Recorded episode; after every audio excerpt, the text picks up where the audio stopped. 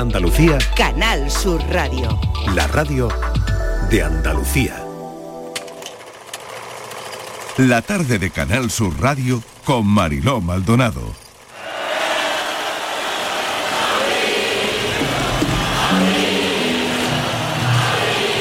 Primero, la pregunta obligada. ¿Dónde te habías metido? Bueno, pues... ¿Qué cojones pasa? ¿Qué está haciendo? Se puede decir que... Había perdido el norte, la verdad. Y me fui a buscarlo al sur.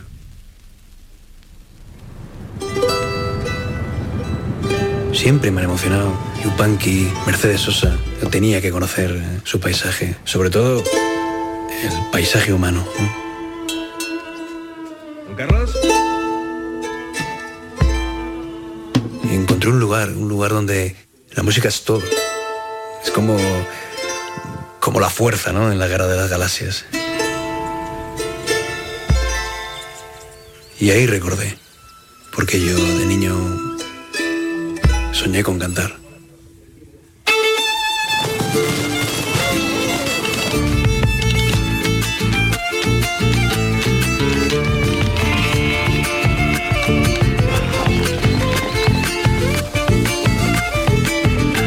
Están escuchando el tráiler de la película La Estrella Azul. Con esto abrimos hora en la tarde de Canal Sur Radio. Es la historia de un músico lastrado por su adicción a la heroína, que en los años 90 decidió buscarse a sí mismo en Latinoamérica.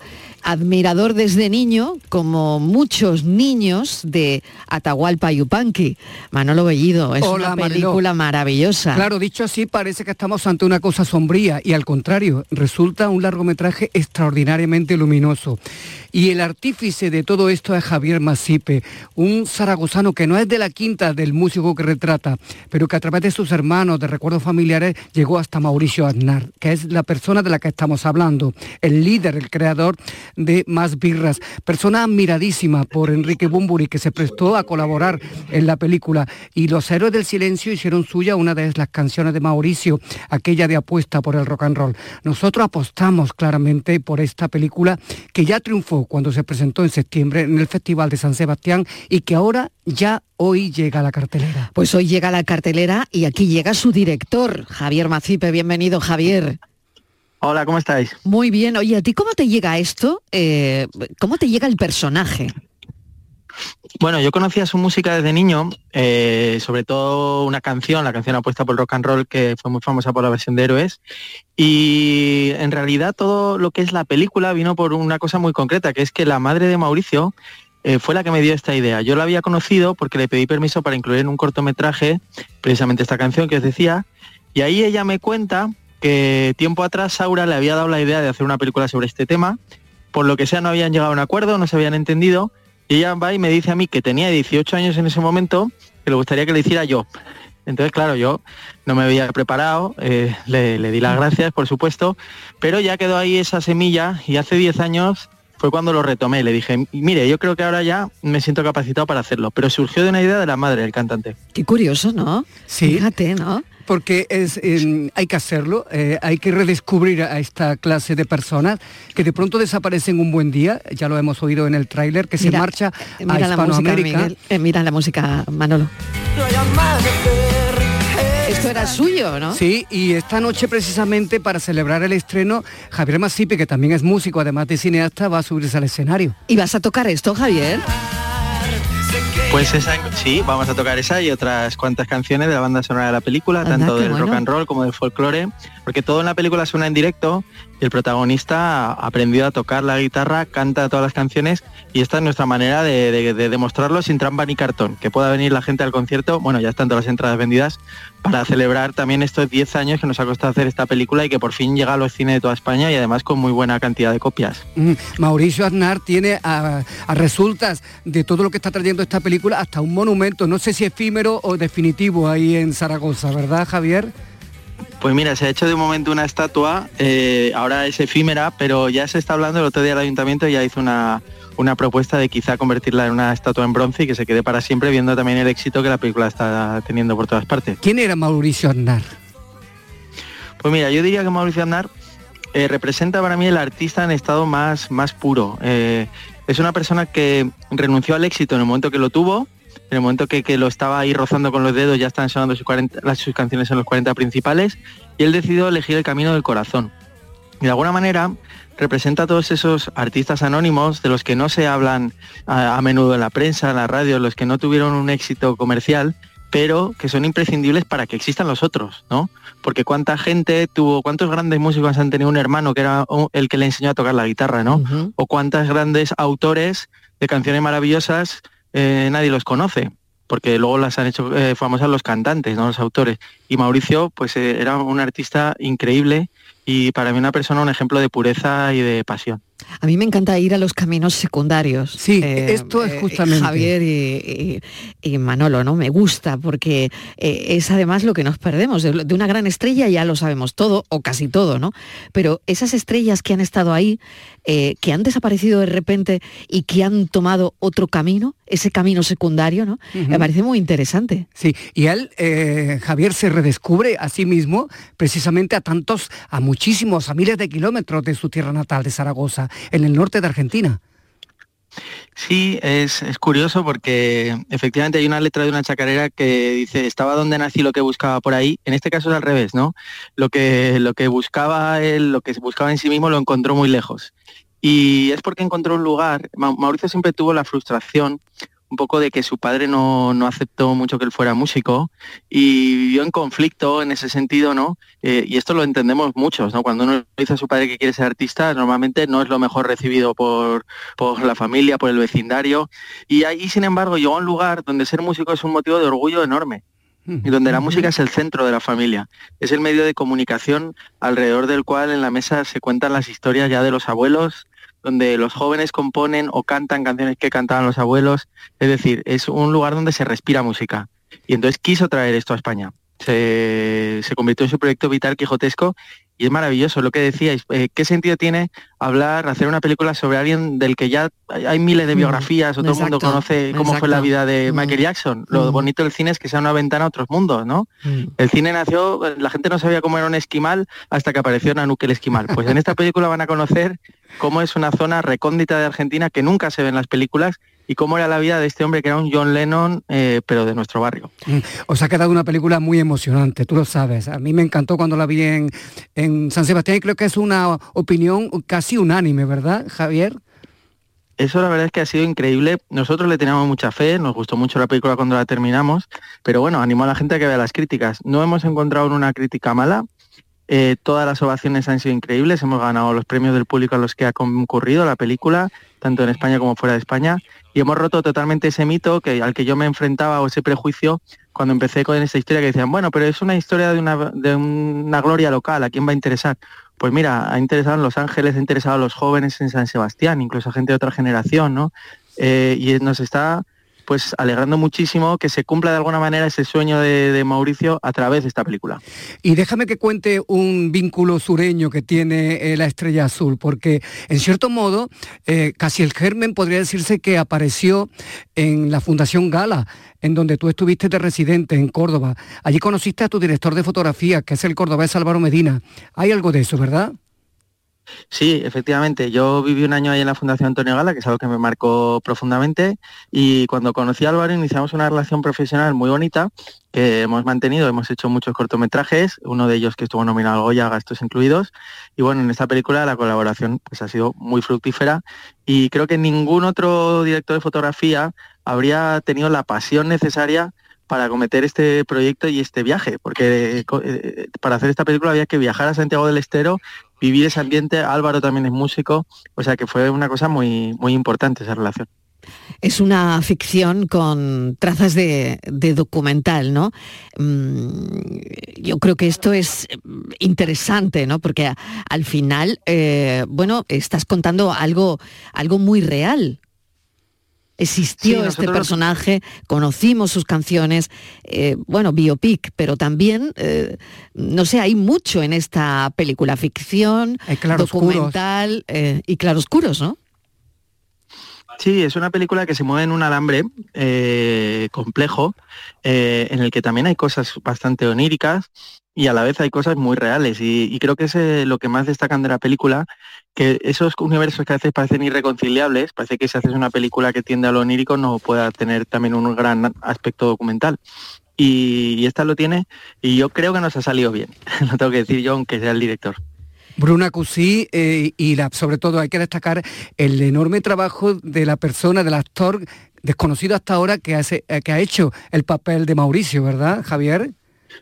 Bueno, es increíble porque él prácticamente no tocaba la guitarra y ya nos han dicho muchas veces de, este chico era músico, ¿no? Incluso nos han dicho, no es actor, ¿no? hombre, es actor y ya participa en películas importantes, eh, con Pilar Palomero, por ejemplo, con Rodrigo Sorogoyen, con grandes directores del país, nunca en un papel tan importante, pero es un actor con una larga trayectoria también en el teatro y es maravilloso que la gente diga, bueno, no, este no debe ser actor, porque lo que es es un músico, es tan natural que no puede ser actor. Es lo mejor que le pueden decir a un actor. Serán sus besos como la miel, sabrán mm, mm, tan dulces como la miel.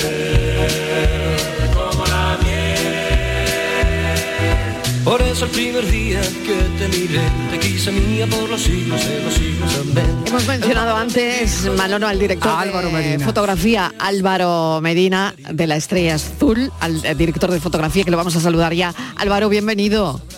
Hola, gracias. ¿Cómo estás? Oye, enhorabuena. Todo el mundo está hablando maravillas de la película.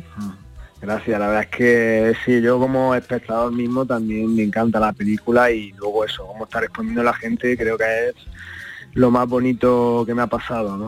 O sea, es Bueno. un premio en sí mismo. ¿no? Tenemos a Javier Macipe ahí y Javier creo que se, Se tenía tiene que ir porque tiene otro marchar compromiso. porque tiene otro compromiso. Pero antes se podrían cruzar Claro que los sí, saludos Javier pertinentes. y Álvaro. Eh, a ver, aquí Álvaro, estáis.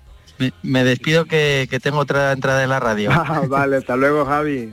Venga, no, Venga, un abrazo, beso. Otro día. Sí, porque estaba ahí muy pillado, ¿no? Porque, bueno, es que la película ha calado. ¿eh? Claro, y- Es que ha y- calado y ha despertado la tenemos al director muy solicitado. y el interés de, de tanta gente, de tantos periodistas, de tantos medios de comunicación y queremos que se produjera este encuentro entre Claro que ese sí. encuentro ya se produjo hace 10 años en la Fundación Gala. ¿verdad? Fíjate, ¿no? Que está ahí la Fundación Gala y que... Haciendo de catalizador. Exactamente, catalizador de talento, Sí, ¿no? sí, sí, sí, sí. Mm. Y ahí ocurrió, ¿verdad? Nos ha contado algo de que ahí te fue cuando entró en contacto contigo. Yo creo que tuviste una primera Sí. reunión para tomar un café en la Plaza de la Corredera, ¿no? Sí, sí, totalmente, ¿no? Fue una cosa ahí de esto que no, no te esperas. Yo en aquel entonces ni siquiera tampoco conocía mucho la Fundación Gala y la verdad que es una suerte, ¿no? Que haya residencias artísticas en ciudades como Córdoba, ¿no? Que nos permitan a los cordobeses conocer artistas de otros sitios y que se generen este tipo ¿no? de sinergia y, y que acaben con eso, con un cordobés que es una ciudad donde normalmente no, no se hace cine, no hay industria, no hay opor- oportunidades, pues acá con un cordobés haciendo la dirección de fotografía de una película, ¿no? Que se estrenó en San Sebastián y que bueno, que apunta. Pero tú tenías una bien. productora de cine en ese momento, ¿verdad? Por eso fue a por ti. Eh, eh, fue, mira, fue una escuela de, cursos audiovisuales, escuela evolutiva, que yo mm, llevaba un tiempo eso con dos amigos pensando, porque nosotros no gastamos mucho dinero en asistir a cursos, íbamos a Sevilla, a cursos de, la gente de, Alberto Rodríguez, ¿no? Pues yo fui a un curso de sonido de Dani de Saya, a otro de también de cine pues con, con Alberto Rodríguez, en fin, íbamos a muchos cursos porque queríamos hacer cine y pensábamos que en Córdoba debería haber gente como nosotros. Entonces montamos una escuela de cursos audiovisuales para traernos también a, a gente profesional a dar cursos, pero fue justo cuando la crisis de 2008, justo esos años después, y la escuela pues eso, no, no tuvo mucho éxito, pero mira, de aquella época, la casualidad de que Javi buscó en Google Escuela de Cine Córdoba y apareció Encontró la tuya. Claro, claro. Sí. Bueno, Oye, pues, ¿cómo fue la experiencia sí. en, en Hispanoamérica? Porque te encontraste una luz absolutamente diferente, ¿no? Y, y esa luz está trasladada, Mari- Marilo, de forma Tal cual, ¿no? providencial y magistral a, a- a la, la, estrella la azul. magia de la luz, pero esa magia hay que buscarla, claro. Sí, sí, mira, la verdad que, o sea, lo, quizás lo más bonito, ¿no? de, de la foto de Argentina es que apenas, digamos, hay intervención industrial, ¿no? Es todo, casi todo luz natural. La luz de, de los sitios de noche es prácticamente la- las luces que había en los sitios. O sea, como que, que mi trabajo más ha sido dejar lo que había, intentar ver lo bonito y, y ya te digo, en verdad me, me traje, o sea, de España me llevé porque había muy poco presupuesto, me llevé un par de focos y allí utilizamos pues eso, lo que había en los sitios prácticamente, ¿no? Y lo que sí teníamos mucho tiempo de preparación, que ahí fue lo inteligente, ¿no? De Javi destinar casi todo el presupuesto a tener más tiempo, a, a ver los sitios, la hora en la que era más bonito rodar la escena y casi todo está rodado sin, digamos, aparatos cinematográficos de ningún tipo. ¿no? Pues bueno, Álvaro, se está hablando de la peli Maravillas de esta la Estrella Azul y te agradecemos enormemente que nos hayas acompañado un ratito. Álvaro Medina es director de fotografía de La Estrella Azul. Hemos tenido también a su director, Javier Macipe. Y Manolo, gracias por traerme esta peli que hoy además hoy se está en los sí. cines. y Hoy- hay hoy se otra película con participación y con notable presencia cordobesa, no sé si lo sabes Álvaro, porque otro paisano tuyo y mío, eh, Juan Luis González, es el protagonista de Políticamente Incorrecto, lo nuevo de Arancha Ah, sí, sí. Echevarría, Ah, la de bueno. China, Sí. Que está rodando ya una nueva película tan diferente Bueno. porque está rodando una película en el País Vasco sobre Mm. la primera agente, sobre la primera mujer policía que se metió dentro del conglomerado de ETA. Qué interesante. Y Bueno, ahora llega pues ya esa verla. peli, sí, o sea, hay que ir a verla. a verla porque Pues este nada. fin de semana, como estaré por el cine ahí saludando amigos, familiares que irán a ver la Pues nada Azul, mejor. Como yo ya la he visto muchas veces, iré a ver la, la del compañero. Venga, hay que ir al cine. Eh, Sí. Empezamos por La Estrella Azul y esto es un suma y sigue. Gracias, un beso Álvaro. Gracias Enhorabuena. Vosotros. Bellido, gracias. Adiós. Mucho cine este fin de semana. Y mucho más a partir de del cine. próximo viernes. Y una de cine. Y una de cine con María Alfonso Rosso este domingo, es- vamos, es- va a ser un- una sesión inolvidable con ella, con Susana Córdoba, eh, con muchísimos reportajes y con Nick Crane, que a sus 15 años hizo su primera película, ahora solamente tiene 18. Bueno, increíble. Es un talento de origen griego que vive en Sevilla y nosotros lo hemos descubierto y lo hemos traído al programa. No me lo pierdo, una de cine. Bellido, gracias. Adiós a ti. Pero voy a apostar fuerte mientras pueda.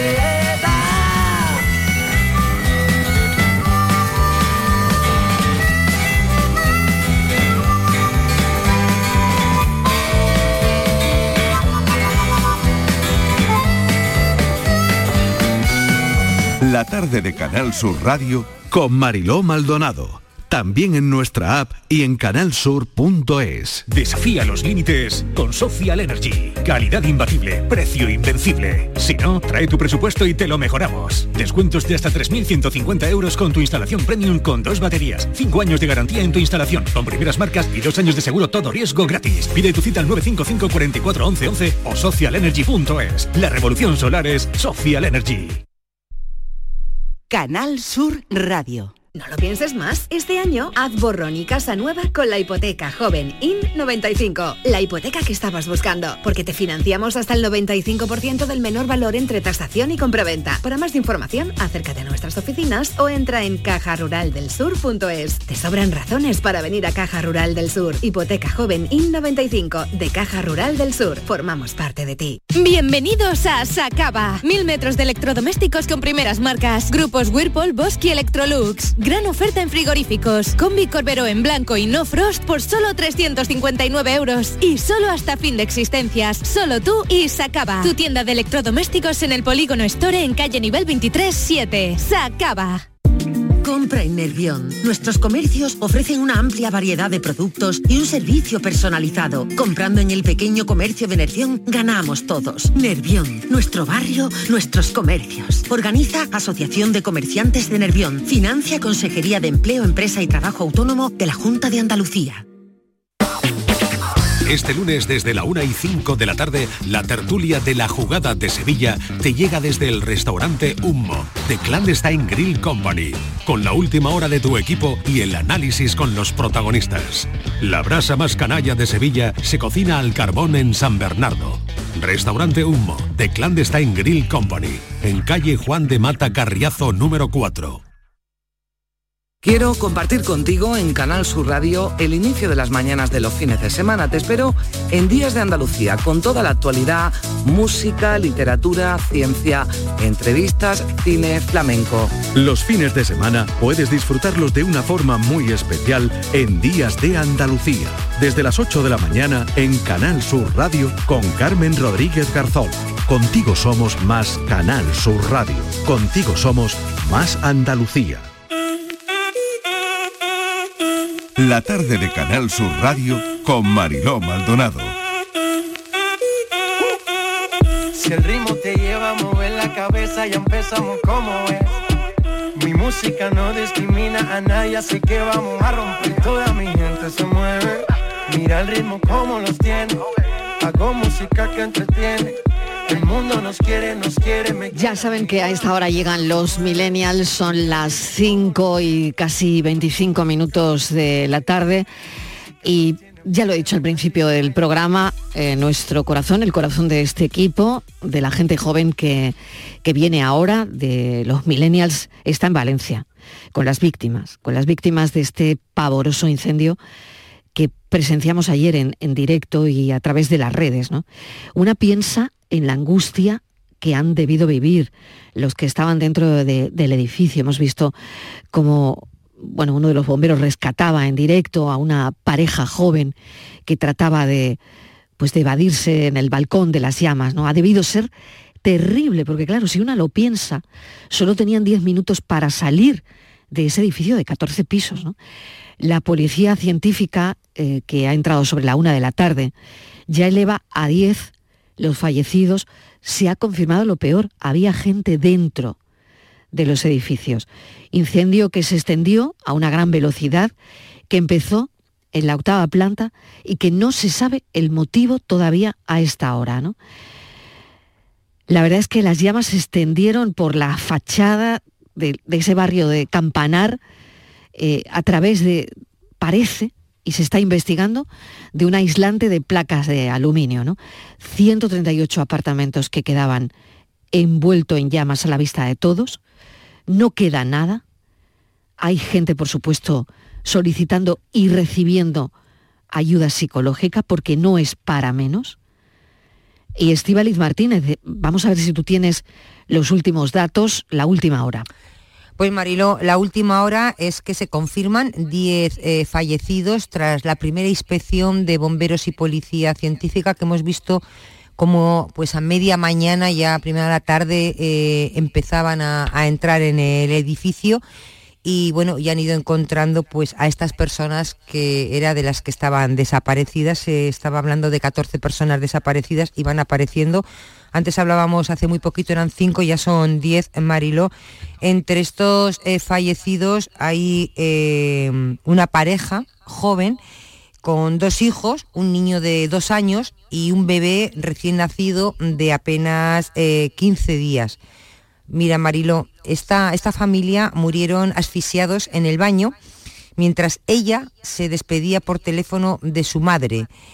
Eh, lo ha contado una vecina entre lágrimas, una vecina del complejo que conocía a esta familia, dice que estuvieron hablando ella con su madre hasta que la señal se, se cortó, ¿no? Esta es una de las historias de esta, de esta tragedia tan, tan terrible que todavía no hay ninguna hipótesis concluyente sobre toda la causa. Existen muchas incógnitas, vemos cómo la información va variando por, por segundos, ¿no?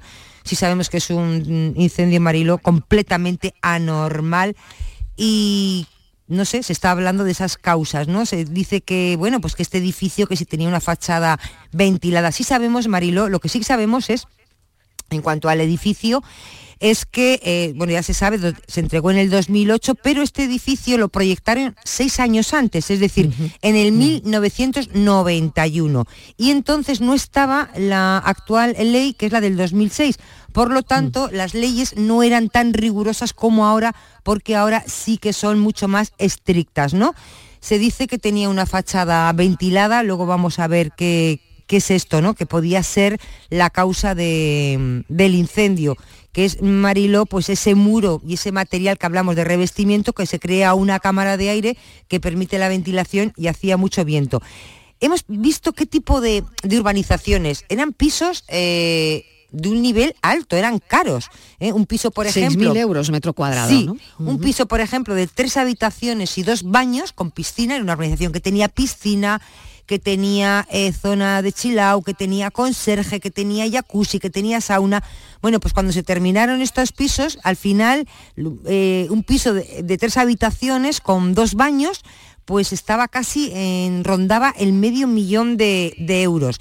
Hemos indagado, Mariló, y nos hemos encontrado en Idealista un, también aparecía una venta de un piso de ellos, ponía eh, venta de uno de estos pisos de 74 metros cuadrados, tiene dos habitaciones, eh, coqueto, piso amueblado en Rafael Alberti, espectacular vivienda, decía dice el anuncio, en, un residencial con todos los servicios, conserje, piscina, zona chilao, jacuzzi, chauna. Esto es lo que dice el anuncio. Y lo eh, vendían, Mariló, por 329.700 euros. Como ves, estamos hablando de una urbanización muy cara y que nos tiene a todos con el corazón encogido. La causa, pues será, Marilo, la fachada ventilada.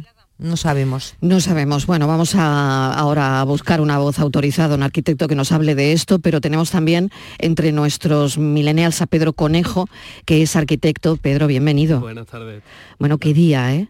Uf, da mucho miedo, mucho miedo. ¿Qué, impresión te da? Exactamente, ¿qué impresión te da a ti como arquitecto, muy joven? No lo sé, ¿qué impresión tienes? Hombre, es, todo de lo que te hablan en la carrera, ¿no? Te hablan mucho de los cambios que, que supuso el Windsor, también otro incendio muy... En Londres, ¿no? Muy, muy, muy sonado y...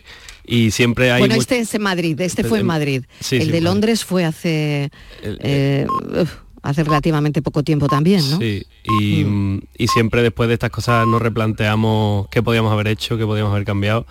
Está claro que con la normativa de hoy en día no hubiera pasado o no tan rápido y hubieran cambiado muchas cosas, pero pero bueno, eh, es como un edificio muy antiguo y que está claro que la solución constructiva que emplearon pues ha propiciado que, se, que haya ido todo tan rápido y sea tan, tan brutal como, como lo hemos visto. Mm. Yo hablaba del edificio, bueno, pensaba que te referías al de la Torre Grenfell en, Londres, ¿no? Que, que, fíjate, ¿no? Por un lado eh, tenemos ese precedente del Windsor en Madrid y el de Londres también, ¿no? Que fue bueno, pues increíble, setenta y tantas personas, si no me equivoco, murieron, ¿no? Pilo Martín, ¿qué tal, Pilo?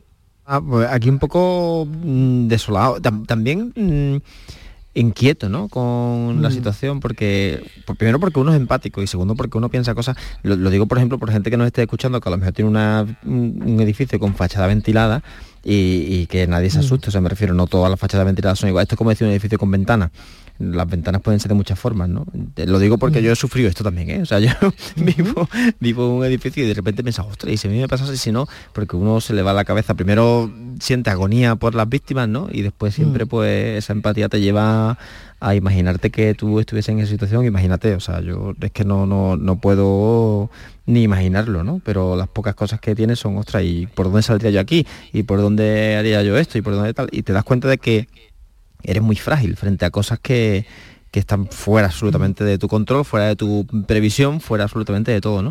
Yo no solamente me quedo, por ejemplo, con las víctimas. Tú imagínate, no sé, e, ese niño, esa niña que está en el colegio y que haciendo una actividad o lo que sea y que llama a su casa y no se lo cogen y no, y no encuentra a nadie. O esa persona mm. que está estudiando fuera, ¿no? De la niña que mm. se ha ido a estudiar de repente a Alicante y ve que su casa de toda la mm. vida y llama y no y no lo o sea hay momentos agónicos horribles durante el momento y también ahora ¿eh? o sea ya no solamente para las personas que, bueno tristemente han fallecido sino para las que se quedan pues sin, sin todo lo material y sin todo lo inmaterial que está en tu casa. Que yo creo que esto es otra de las cosas que habría que hablar pero yo de repente ya me ha entrado una obsesión con decir que tengo que presalvar de mi casa porque no me o sea que, que más me dolería no y y creo que hay mm. muchas cosas que confiamos, no sé, en papel, fotografías, cosas así, que yo creo que es lo que, también esto lo pensamos todos, ¿no? ¿Qué cogería yo en cinco minutos de mi casa? Mm.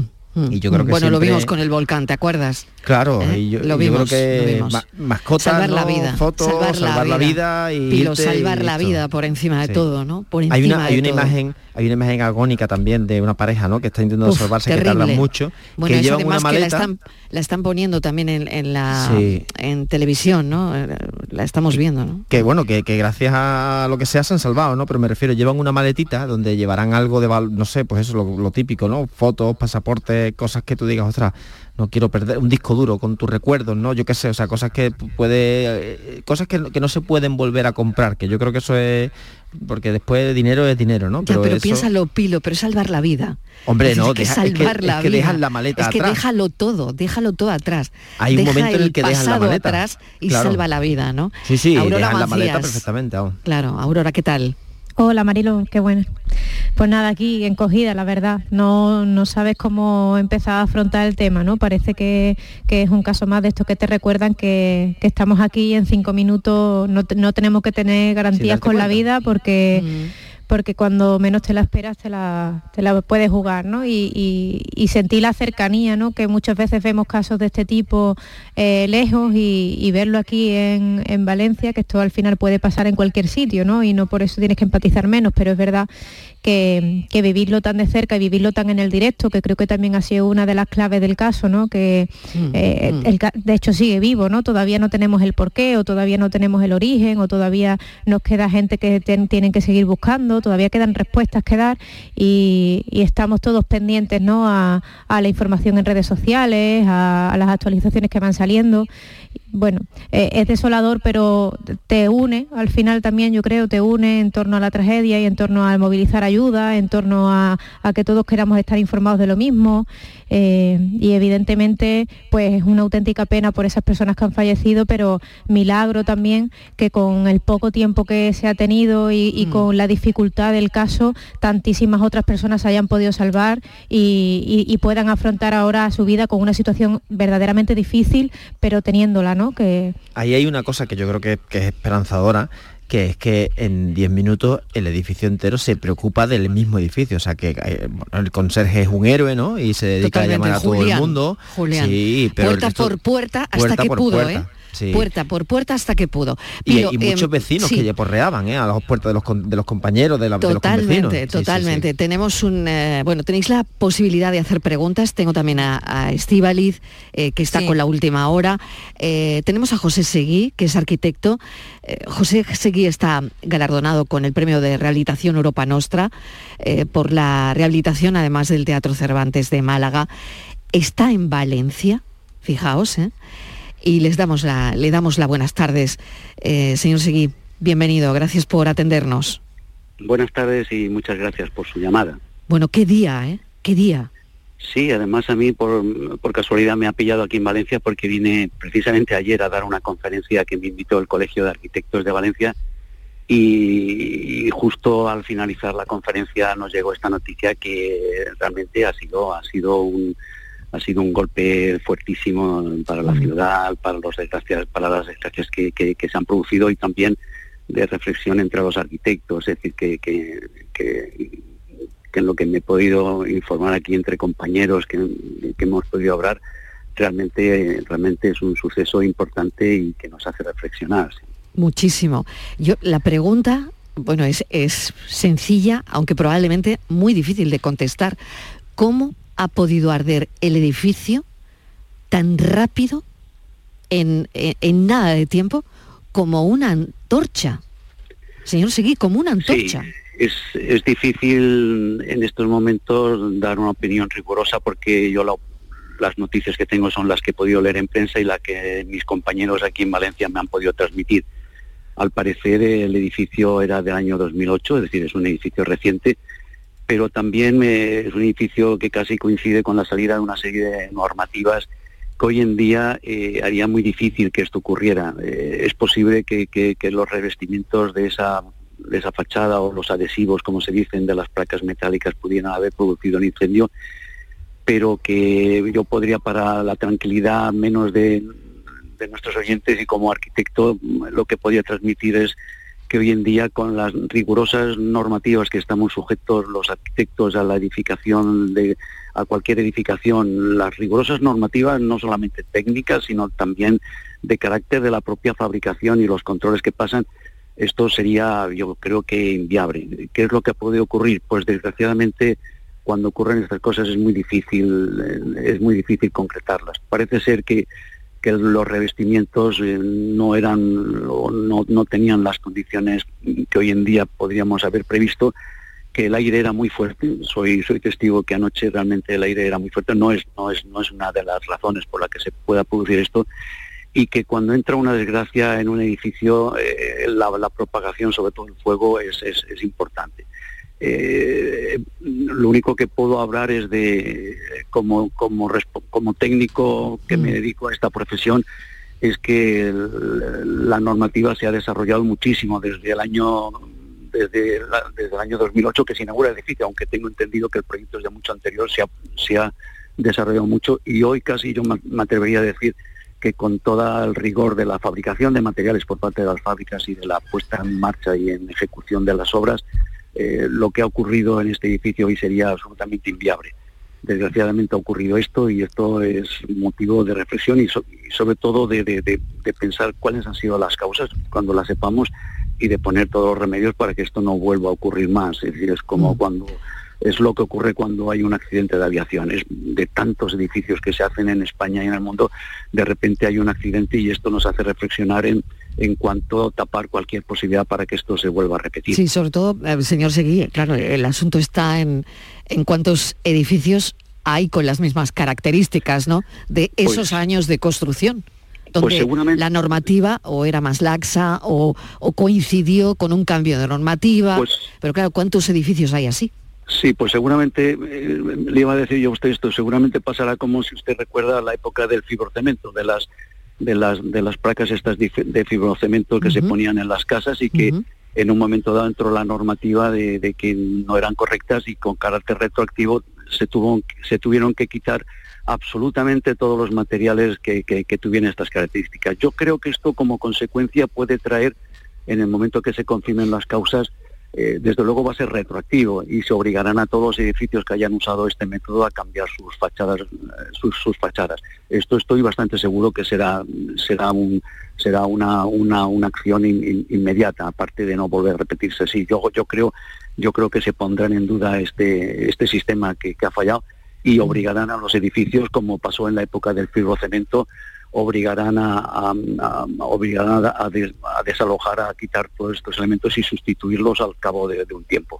Eh, ocurrirá esto, sí, yo, creo que es bueno. claro, una se plantea también, eh, le hago la, claro, pregunto, eh, esto si hay que quitarlo, claro, ¿quién carga con, con ello? Porque la compañía esta o la constructora ya no está, ya no existe. Entonces, cuando hay que quitar todo esto de un edificio, quién carga con ello. Sí, bueno, hay, la ley tiene seguros de responsabilidad civil sobre los arquitectos. Nosotros estamos, estamos con los 10 años de responsabilidad civil, pero no solamente nosotros, sino las empresas constructoras y también la propia promotora. ¿eh?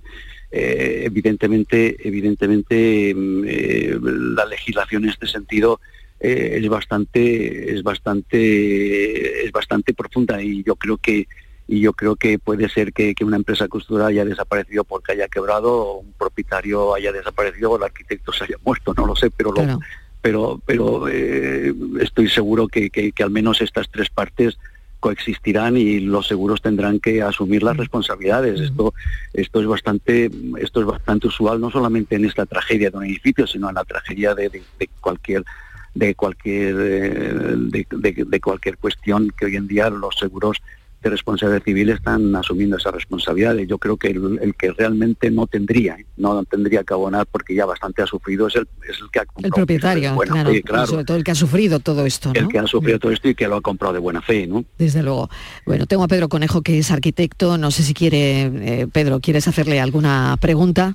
Yo coincido con lo que ha dicho. Hoy en día con la normativa es muy complicado más, que nada porque se separan verticalmente las propias fachadas ventiladas y es imposible. Cada tres plantas ya no, se propagaría el incendio, en fin, es imposible pensar que esto pasaría con, con la normativa actual que tenemos.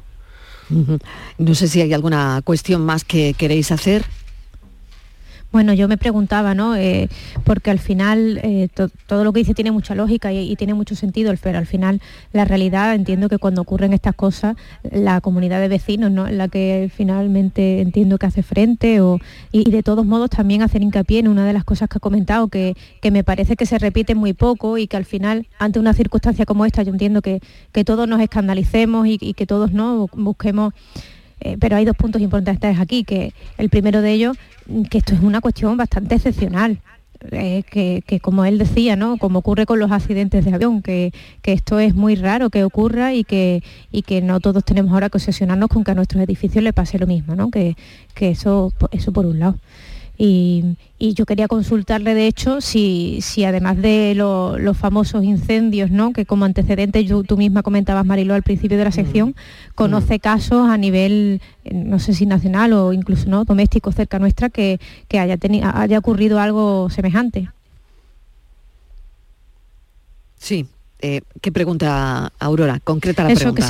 Que si, que, si, conoce algún caso relevante, bueno, no relevante, porque verdaderamente si fuera relevante lo conoceríamos todos, ¿no? Pero si conoce algún caso de algún riesgo de este tipo que tengamos cerca y que, como digo, que me parece algo bastante excepcional, pero que igual existe algo con lo que sí que tengamos que alarmarnos, ¿no? ¿Algún edificio que usted conozca, señor Seguí? No, yo, yo creo, no, los, que ustedes han comentado, casi los, los más mediáticos que ustedes han comentado, pero lo que sí es importante, y usted ha hecho una reflexión en este sentido y me, parece la más importante, es, es la, la eh, es la acción de la prevención, ¿no? Es decir, que si usted me dice si puede ocurrir otra vez, pues pues por lógica le diría que, que, lo que pasó en esta época del fibrocemento o lo que ha pasado en otras épocas cuando se, se ponía el poliuretano, por ejemplo, en vez de la lana de, de la lana de roca, que efectivamente este edificio estaba hecho con lana de roca. Es decir, con el fibrocemento pasó esto y es una y, es una ley que obligó, yo lo recuerdo ahora unos, unos, unos 30 años, a desalojar todas las cubiertas de fibrocemento y cambiarlas por las cubiertas de chapa. Y en esto ocurrirá lo mismo. Yo estoy seguro que detrás de este, una vez se aclaren las circunstancias de este accidente, eh, sacarán algún tipo de, legislación en la cual con carácter retroactivo, con carácter retroactivo, se, eh, se desalojen, se, se, quiten todas las fachadas similares que hayan en, el país para sustituirlas por, por, para sustituirlas por otros elementos mm. que eviten que eviten el que esto se vuelva a producir que yo creo que es una de las acciones más importantes a tener en consideración una vez que una vez que se clarifique esto. Eh, yo, hay una pregunta adelante. muy rápida que quería hacerle porque, hombre, lo primero es estar con las víctimas ¿eh? y con las personas que han sufrido y que lo han perdido todo, por supuesto, ¿no? Pero voy a hacer un poco de abogado del, diablo, porque no creo que sea diablo, y le voy a preguntar, voy a aprovechar preguntarle a un arquitecto que es que el arquitecto que diseñó este edificio cumplió toda la normativa. O sea, me refiero, hizo las cosas como las tenía que hacer y como se sabía que debía hacerlas en ese tiempo. O sea, adivino, a, capitán posterior y somos todos, ¿no? dice, no, es que esto además, hoy todos somos arquitectos, ¿no? Esto nos pasa también en España. Hoy todos somos peritos, hoy todos somos expertos en incendios, ¿no? Y mm. tendría que haber estas mm. medidas, ¿no? Pero claro, un arquitecto que el, mismo señor Seguí o Pedro, ¿no? Que están aquí, que tú proyectas edificios y que tienes muchos edificios construidos. Y cómo, o sea, con qué tranquilidad te vas hoy a la cama, ¿no? Y, te duermes porque dices, ostras, es una cosa excepcional, por supuesto que es una cosa excepcional. Pero yo habiendo hecho bien mi trabajo, o sea, yo, quién es la responsabilidad? Claro, yo teniendo, o sea, mm. teniendo la conciencia tranquila de que he cumplido la normativa y de que he hecho bien las cosas, no estoy a salvo de que algún día recaiga sobre mi conciencia o, no sobre mi conciencia. A ver, pero sí que en uno de mis edificios hay una tragedia, ¿no? Y dices, ostras, es que, claro, sí, sí. Yo, yo, hay, yo hay algo, un, voto de, confianza y de, y de apuesta por la, por la rigurosidad con que los arquitectos hoy trabajamos y sobre todo una apuesta por el rigor, y lo digo con toda sinceridad, por el rigor que en este país eh, se, se, están ejecutando las obras, rigor, no solamente rigor de, de los materiales que, que recibimos por parte de las fábricas, sino eh, las exigencias a la hora de proyectar un edificio con las que nos tenemos que enfrentar en los propios edificios. Yo estoy, eh, por lo que he podido leer, este edificio se proyectó correctamente y en un momento en donde las normas eran las que eran. Y no hay, y, según lo que he podido leer, es así, que, que realmente en estos momentos, eh, debido a esta, debido a esta tragedia, se, se, hagan unas correcciones respecto a cómo a cómo anular algunas, algunas, algunas cuestiones que han producido esta tragedia, me parece, me parece necesario y, además obligado, e incluso con carácter retroactivo. Eh, pero en ese sentido eh, tengo que hacer una apuesta mm, muy y una, y una defensa de la profesión en que estoy seguro que cualquier arquitecto hoy en día que haga un edificio lo hace con la con la con toda la seguridad y los coeficientes de seguridad para no tener ningún problema, no en, no en los 10 años del seguro de la decena, sino como yo digo, como yo digo, en, el año de vida que nos toca vivir para no, tener que, el seguro, esto, es decir, por eso de menos, como quien dice. Claro. Por eso digo, por eso me, por eso he, adelantado al tema del seguro. Hoy en día yo mm. podría decir que las normas de seguridad de un, edificio eh, evidentemente no se calcula para la seguridad de los 10 años. Los 10 años son, eh, son, son las normas de los seguros para vicios ocultos, etcétera. Pero, pero de hecho, y vuelvo a la aviación, de hecho, en el, en el país mm, anualmente se, se, ejecutan eh, no sé cuántos, pero miles, a lo largo de los años millones de edificios y estas tragedias eh, son desgraciadamente se producen de vez en cuando y, como se producen en, cualquier otra construcción de, de, elementos como es la aviación o como es la náutica. Y cuando ocurre un accidente de este tipo inmediatamente nos ponemos todos alerta y a buscar las razones por las cuales se ha producido. Si hablamos desde los grandes accidentes de los barcos o de los aviones y por qué no de los edificios, pero también pensemos que que, los miles de edificios que están hoy en pie, con sus problemas de humedades y problemas solucionables, realmente no son frecuentes lo que hoy hemos visto en Valencia, que desgraciadamente es una tragedia inmensa. Eh, yo estoy compungido, no como arquitecto, sino como ciudadano, ¿no? pero también tranquilizado de que, de que estoy seguro que saldrán unas normas retroactivas que quitarán cualquier fallo que haya habido en las normativas y que el arquitecto que haya proyectado este edificio anteriormente a ese año que usted me dice, lo habrá hecho dentro de todas las normativas que le indicaban en esos momentos. Yo quiero hacer un voto de confianza por la buena fe de, de, de, de quienes proyectaron el edificio y también por la enorme confianza de quienes investiguen por lo que ha pasado y que hagan el esfuerzo de con unas medidas retroactivas quitar cualquier sospecha, cualquier duda de que esto se pueda repetir. Y cierra Estivalis. Sí, eh, buenas tardes. Yo le quería eh, preguntar por algo de que llevamos escuchando desde ayer, la palabra poliuretano, este material de revestimiento, ¿no? Al que al principio se ha dicho que era, no sé si puede seguir siendo la causa de, todo ello ha contribuido. Y le quería preguntar que nos diga qué tipo de material es y si esto se sigue utilizando o ahora se utiliza la fibra de vidrio y qué diferencia hay entre uno y otro.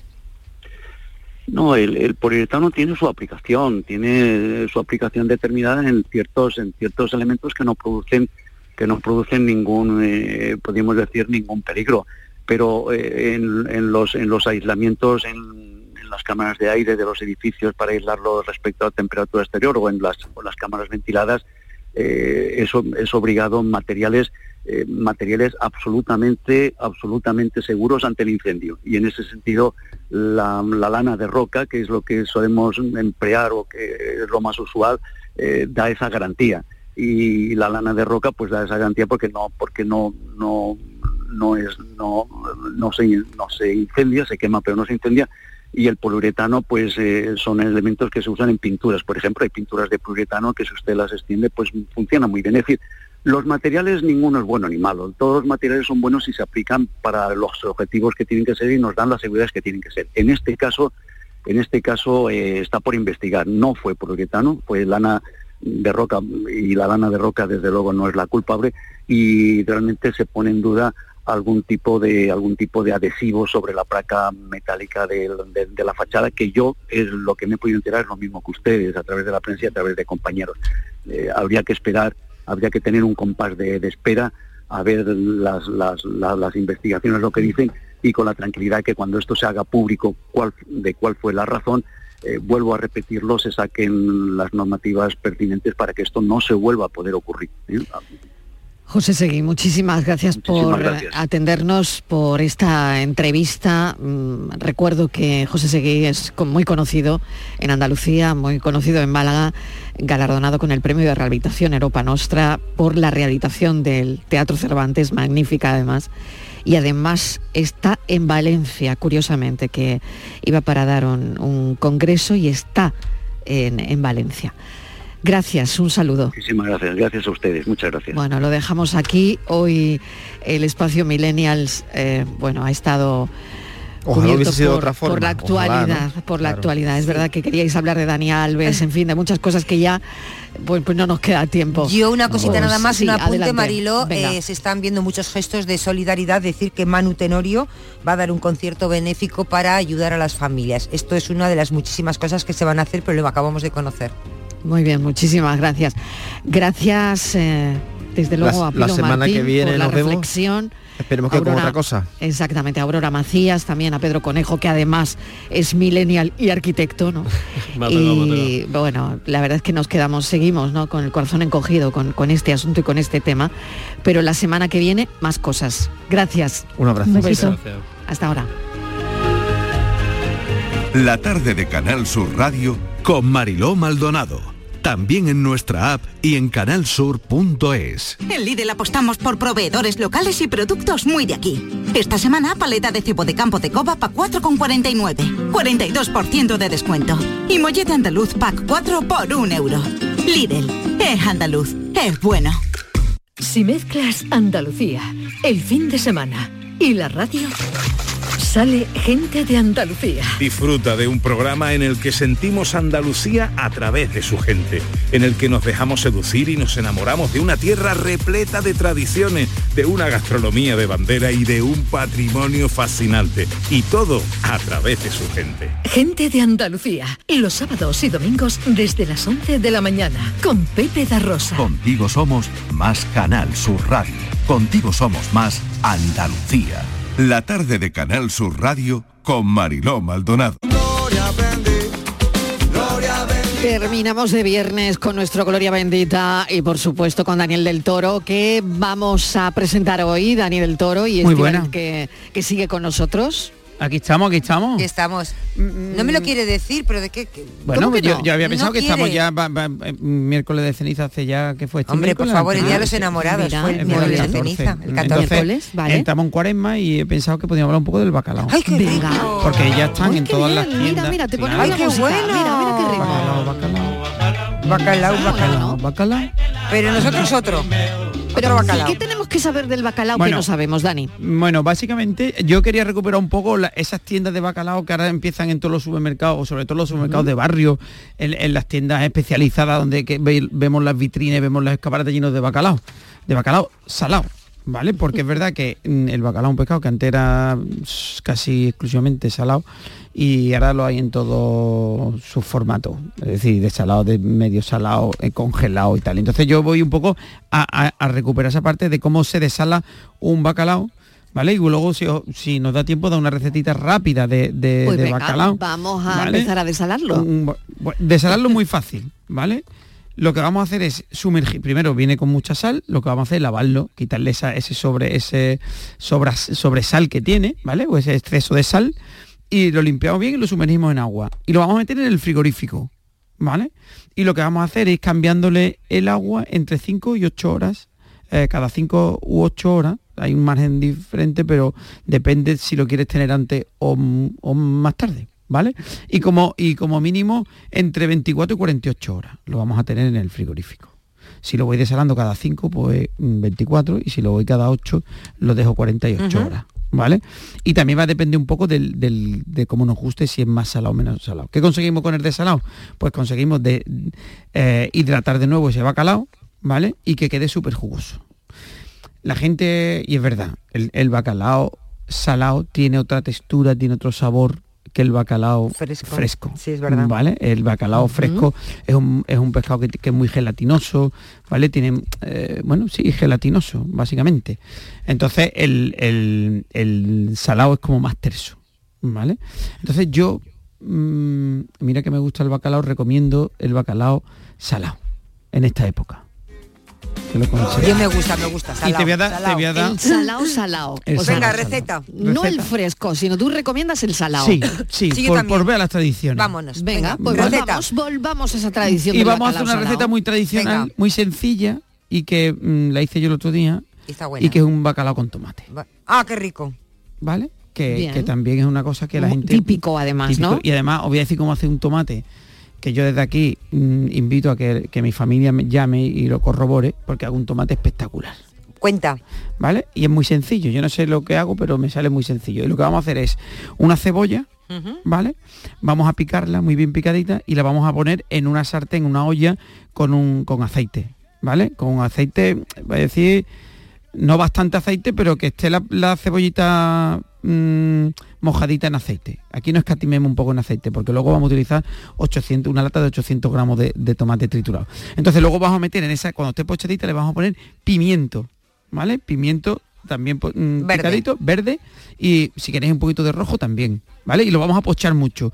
Cuando esté pochadito, simplemente lo que vamos a hacer es añadirle la lata de tomate, una lata de tomate, yo lo hago con lata de tomate, no vamos a decir marca, pero la que vosotros queráis, ¿vale? Hay una de un pajarito que, muy- que a mí me encanta. Y luego va a añadir eh, sal.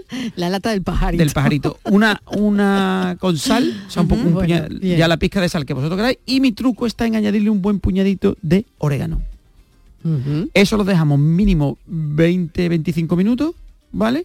Y lo que vamos a hacer cuando esté, colocamos los lomos de bacalao, lo dejamos ahí cocinando máximo, digo máximo porque debe ser máximo, 5 minutos y ya está. ¡Qué rico! Ya está. Bueno, ya tenemos. O sea que te ha sobrado un minuto y medio. Y, te, y ahora pues, para el minuto y medio lo que vamos a hacer es... Venga. Lo que vamos a hacer es Qué mojapan. bien se distribuye el tiempo, Sí, ¿eh? lo que vamos Qué a hacer es hace mojapan.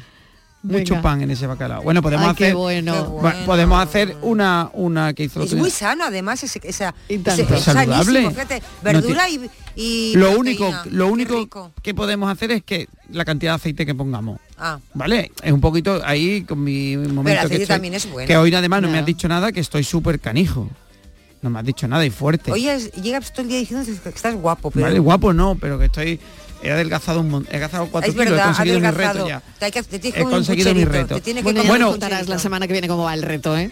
Va- vamos perfecto. Vamos ahora estoy Bueno, en proceso de pérdida de grasa. Ya el, Muy bien el- con el ese kilo reto. no pero la grasa sí. No, no tenemos tiempo de las pavillas no Las pavillas es que te quedan 30 segundos. Bueno, mezcla, ponemos un huevo, ponemos harina hasta conseguir una, una, una textura así de crema, ponemos eh, lomitos de bacalao eh, desalado y los freímos en abundante aceite de oliva.